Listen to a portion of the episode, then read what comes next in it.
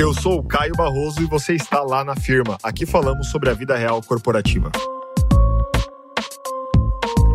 Fala, firmeiros e firmeiras! Estamos aqui em mais um episódio do Filosofirma. Filosofirma é o quadro que a gente fala sobre a vida real corporativa com algumas pinceladas, com alguns conceitos de filosofia, uma vez que a Estela, que está aqui do meu lado, está estudando filosofia. Ela está fazendo um mestrado aqui em Barcelona irado, né? E para começar esse episódio, eu gostaria de trazer algumas frases que você já deve ter dito ou já deve ter escutado em algum momento da sua vida de firmeiro ou firmeira. No pain, no gain, sem dor, sem conquista.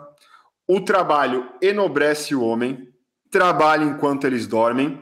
Enfim, tem diversas frases que trazem o trabalho como algo de dor, de sofrência, que você precisa passar para chegar aos seus objetivos, para que você consiga ter as suas conquistas.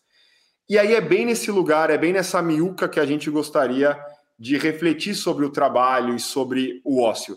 Sabe aquelas pessoas que tiram a foto quando chegam no trabalho às seis e meia da manhã? Talvez aquela pessoa tenha sido a primeira a chegar no trabalho, tira a foto do notebook, ligando o notebook, ou no espelho do elevador e, e coloca ali no Instagram com uma mensagem quase subliminar, dizendo: Eu sou um ótimo funcionário, olha como eu chego cedo, eu acordo cedo, eu dou sangue, meu sangue tem quase a cor do logo da empresa. Ou quando a pessoa faz o logoff também às 10 da noite, aí tem aquele story com o horário mostrando que realmente era às 10 da noite. Ou quando o computador trava e fica lá 15 minutos reiniciando, eu já vi stories das pessoas colocando que o computador está reiniciando, que ela está trabalhando, que ela está ali querendo estar à disposição da empresa, mas o computador está reiniciando. Por que existe isso? Sensacional. Essa do computador reiniciando é muito bom. Essa eu não sei quando eu vou voltar, talvez estejam me procurando, eu preciso da satisfação. Eu aviso no grupo de WhatsApp, eu aviso meu chefe, eu aviso nos stories também, eu aviso todo mundo. E aí, Trouxemos esse contexto macro, mas a Estela vai dar um mergulho bem mais profundo no que a gente está trazendo aqui agora. Queremos começar com a seguinte pergunta: Por que valorizamos tanto o trabalho e demonizamos o ócio? E por que sempre colocamos trabalho e ócio como grandes antagonistas?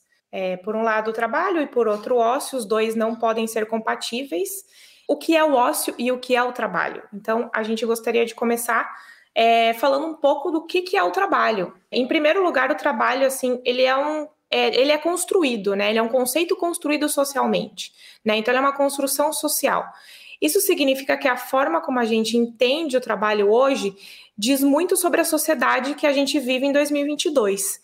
E que a sociedade da Grécia Antiga, por exemplo, lá na época do Aristóteles, do Platão, do Sócrates, entendia o trabalho e conceituava o trabalho de uma forma completamente distinta que a nossa sociedade hoje. Então, isso quer dizer que o trabalho ele evolui conforme o tempo e conforme a, a sociedade.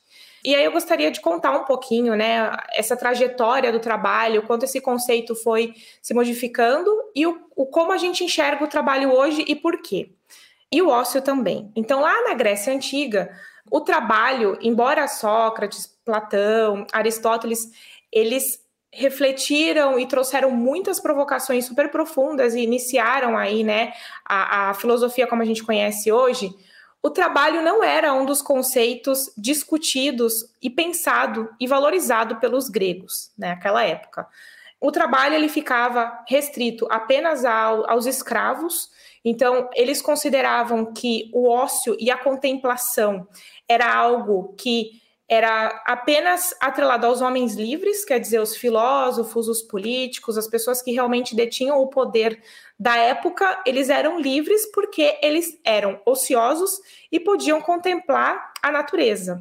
Já as pessoas que eram privadas de liberdade, essas sim tinham que trabalhar. Então o trabalho ele era bastante depreciado, né, na visão aí da, da Grécia Antiga, no início da filosofia. E o ócio e a contemplação era algo que de fato dignificava o homem, que o homem podia chegar a grandes reflexões, a reflexões muito profundas do o que é a beleza, o que é a justiça, o que é a alma, o que nós entendemos sobre o mundo isso não ficava para os trabalhadores. E o trabalho não era algo que os filósofos pensassem a respeito. Ficava realmente ali para aquela população que não tinha outra alternativa. Muitas vezes escravos de guerra e pessoas que, que nasceram aí privadas de liberdade.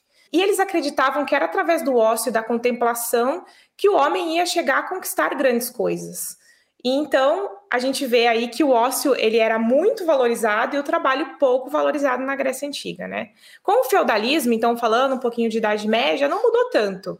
A gente teve uma outra configuração aí de sociedade, então nós tínhamos os reis, os monarcas, a igreja com o clero, e o, os trabalhadores, os, os agricultores, também é, havia aí a população escrava. E então os reis não precisavam trabalhar porque eles estavam muito próximos a Deus, assim como o clero, que também a sua função era estar próximo a Deus, fazer a, as orações e estar tá aí envolvido nessa, nessa vida religiosa. E o restante, o que sobrava, né, todo o trabalho ficava para a população, então, menos prestigiada na sociedade, por dizer assim. Com a abolição da escravatura e a revolução industrial, o trabalho foi tomando uma nova forma. E aí, a gente, né, com a revolução industrial, o trabalho começa a se assemelhar um pouco ao que a gente conhece do trabalho em 2022, então ele passou a estar presente em mais camadas da sociedade. Começou então o trabalho a estar associado a fazer coisas, a construir grandes coisas. Então vieram as grandes indústrias, as grandes fábricas. A sociedade entendeu que a evolução humana estava muito associado à, à criação através da força de trabalho, da manufatura. Então, a partir disso, o trabalho ele começou a ser mais Transversal. Transversal, todas as pessoas começaram a, a, trabalhar e houve uma grande valorização desse trabalho.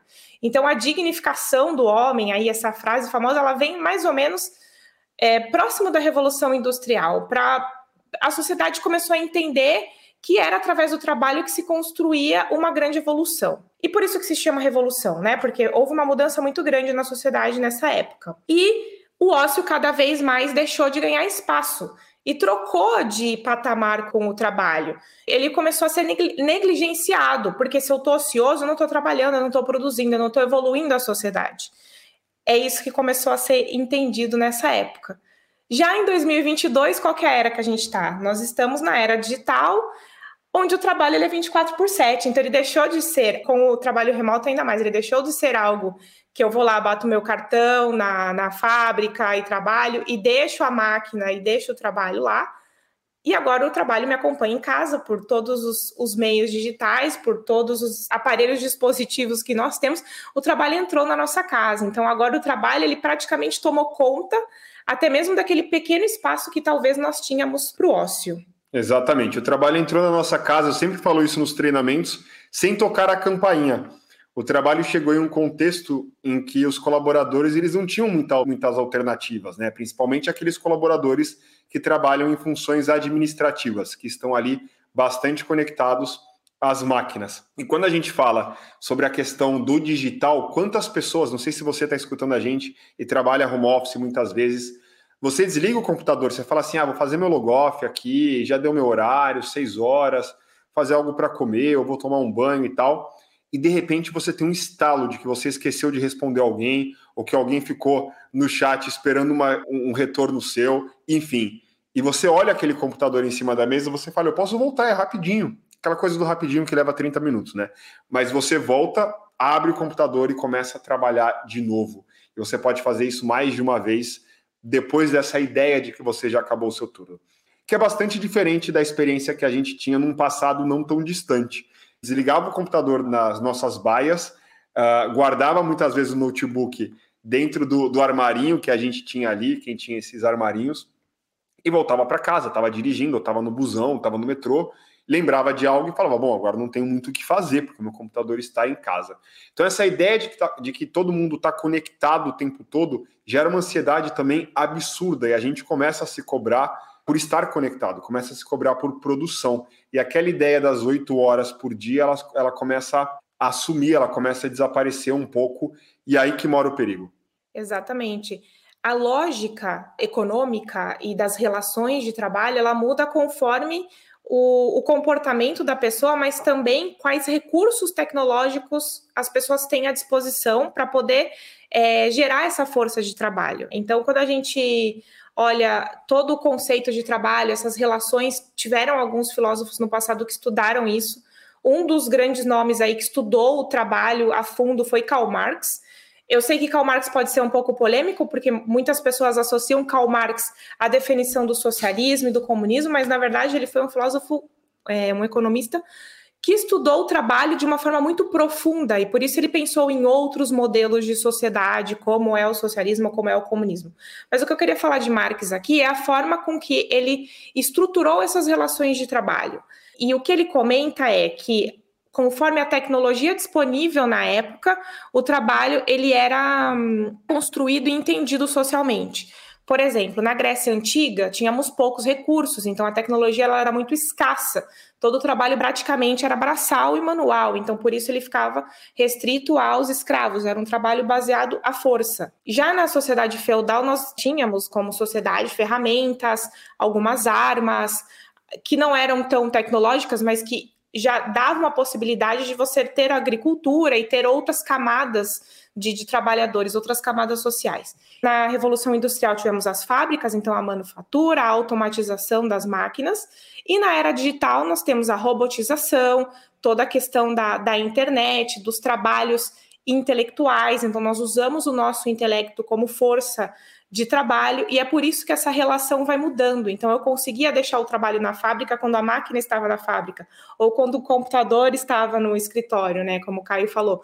Agora, o trabalho basicamente está na minha mente e ele está disponível em qualquer dispositivo né, que eu possa acessar. Eu consigo, através da nuvem, acessar o e-mail corporativo da empresa através de diversos dispositivos. Não precisa ser nem o computador da empresa, se a empresa assim permitir, né? Então, essa relação de trabalho ela vai mudando conforme a tecnologia ela está disponível. Como a gente muda essa lógica, né? Então, cada vez mais a gente vai minimizar e não ter o ócio e, e, viraremos trabalhadores aí 24 por 7, viraremos robôs. O que acontece é que essa lógica ela depende de nós como sociedade para que a gente signifique ou talvez ressignifique essa lógica. Por isso que a demonização do ócio é muito perigosa.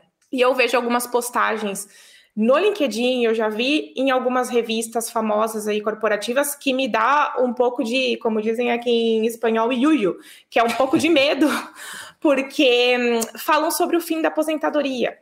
E poxa vida, se a gente já trabalha já trabalha agora muito mais do que no passado, porque a gente não consegue nem deixar o trabalho lá na fábrica ou lá no escritório, agora nem aposentar mais, que é um direito da pessoa que está numa idade idosa e talvez não tão ativa, ela tem esse direito de se aposentar e talvez desfrutar do ócio da contemplação, que enfim chegou o momento dela. O que lá na Grécia eles faziam desde o momento do nascimento, agora é, você vai poder fazer isso numa época, né, numa idade um pouco mais avançada, e eu vejo aí uma grande, não sei se é aceitação, mas um grande impulso ao fim da aposentadoria, como se isso fosse muito bom para a sociedade. Eu vejo que isso é muito perigoso, é. porque aí sim a gente vai acabar com o ócio da forma com que ele deveria ser aproveitado e desfrutado. É que eu acho que a gente precisa, em muitos momentos, parar para pensar. Parece muito óbvio quando a gente fala dessa forma, mas quando a gente acompanha várias uh, revistas, eventos, né, algumas matérias curtas e tal, que falam sobre o fim da aposentadoria, por exemplo, há uma romantização com a ideia de que a pessoa da, da terceira idade, a pessoa mais sênior, a pessoa numa idade mais avançada, né, seja lá como você queira chamar, ela consegue ser produtiva ainda. Então coloca essa ideia romântica de, não, mas imagina, tem 70 anos, mas olha que vitalidade, olha que disposição, como não aproveitar da experiência dessa pessoa, essa pessoa pode ser ativa. Esse é o lado romântico, né? Por outro lado, a gente precisa parar e pensar assim, será que essa pessoa quer trabalhar depois de 30, 40, 50 anos no mercado? Será que essa pessoa tem interesse de continuar tendo uh, as mesmas atividades, ou atividades parecidas, ou uma rotina dedicada ao trabalho como teve por tantos anos.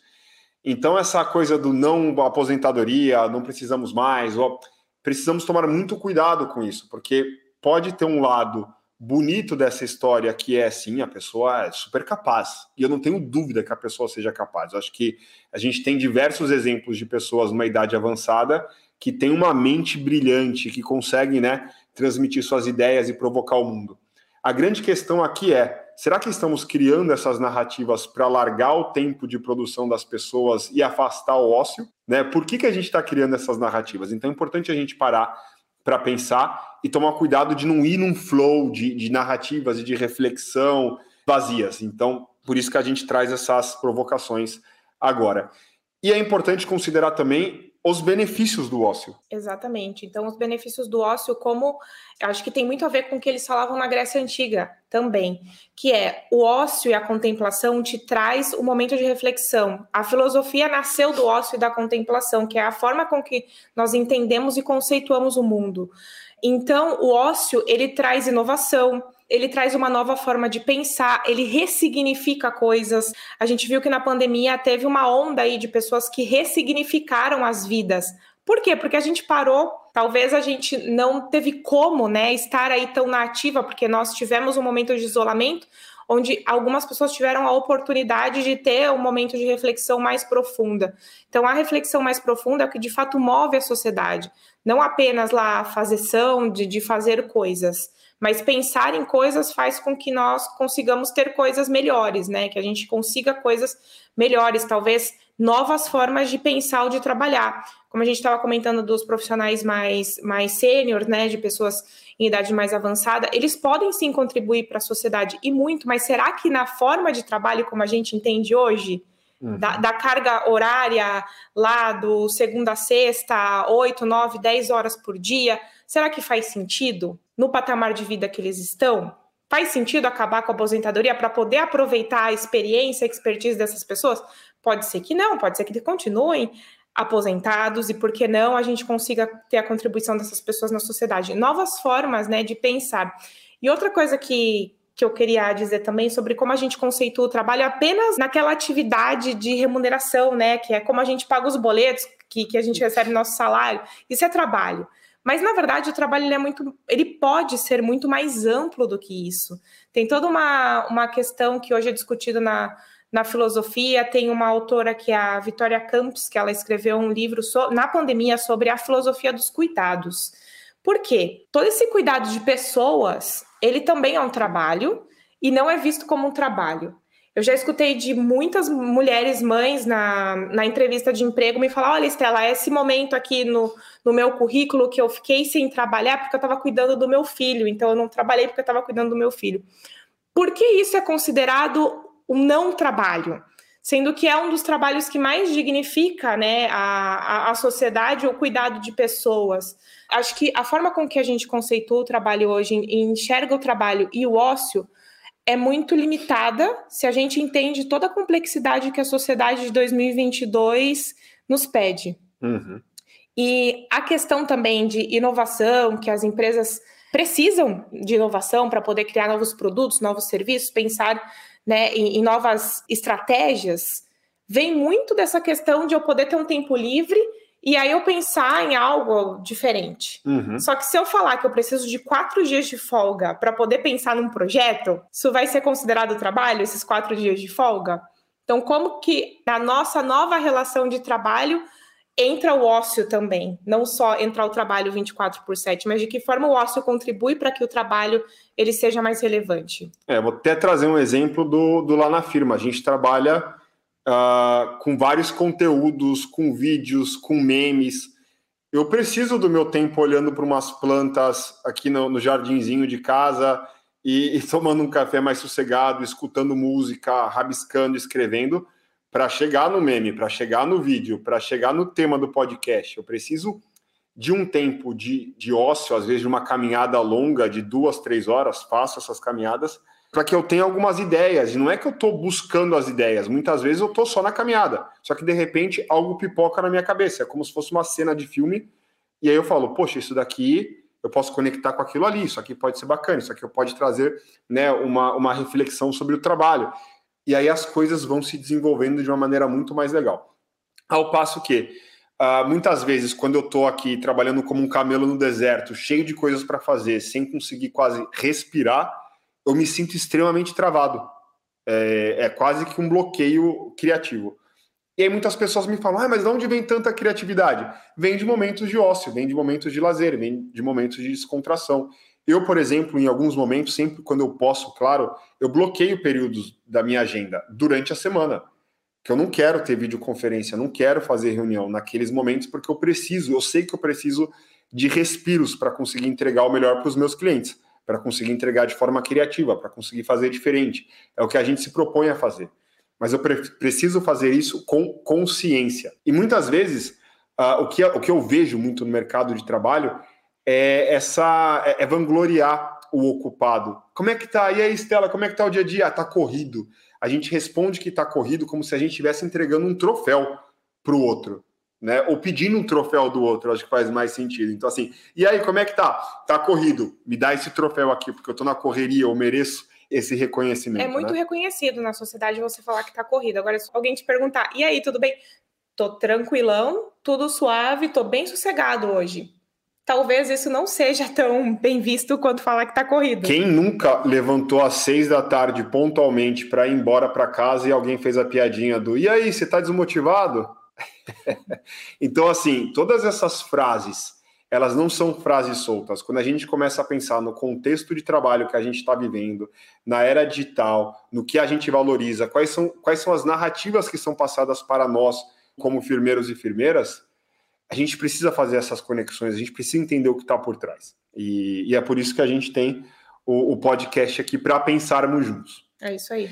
Então, galera, espero que vocês tenham gostado desse episódio. Eu sei que tem muita informação nesse filosofia, mas Estela trouxe diversos pontos, a gente trouxe frases comuns, tudo isso para a gente pensar juntos, para a gente refletir exatamente e ter mais consciência sobre o tema do trabalho.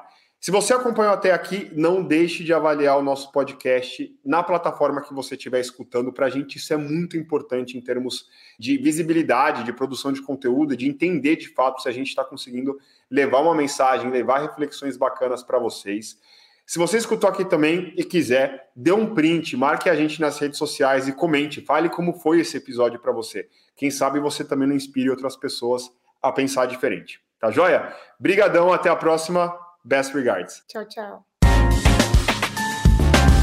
Se você ouviu até aqui, tira um print, marca a gente, apareça nas nossas redes sociais. Estamos no Instagram com arroba lá underline na firma e no LinkedIn com lá na firma. Além disso, siga o nosso podcast e avalie na plataforma de preferência, beleza? Na certeza da vossa compreensão, best regards.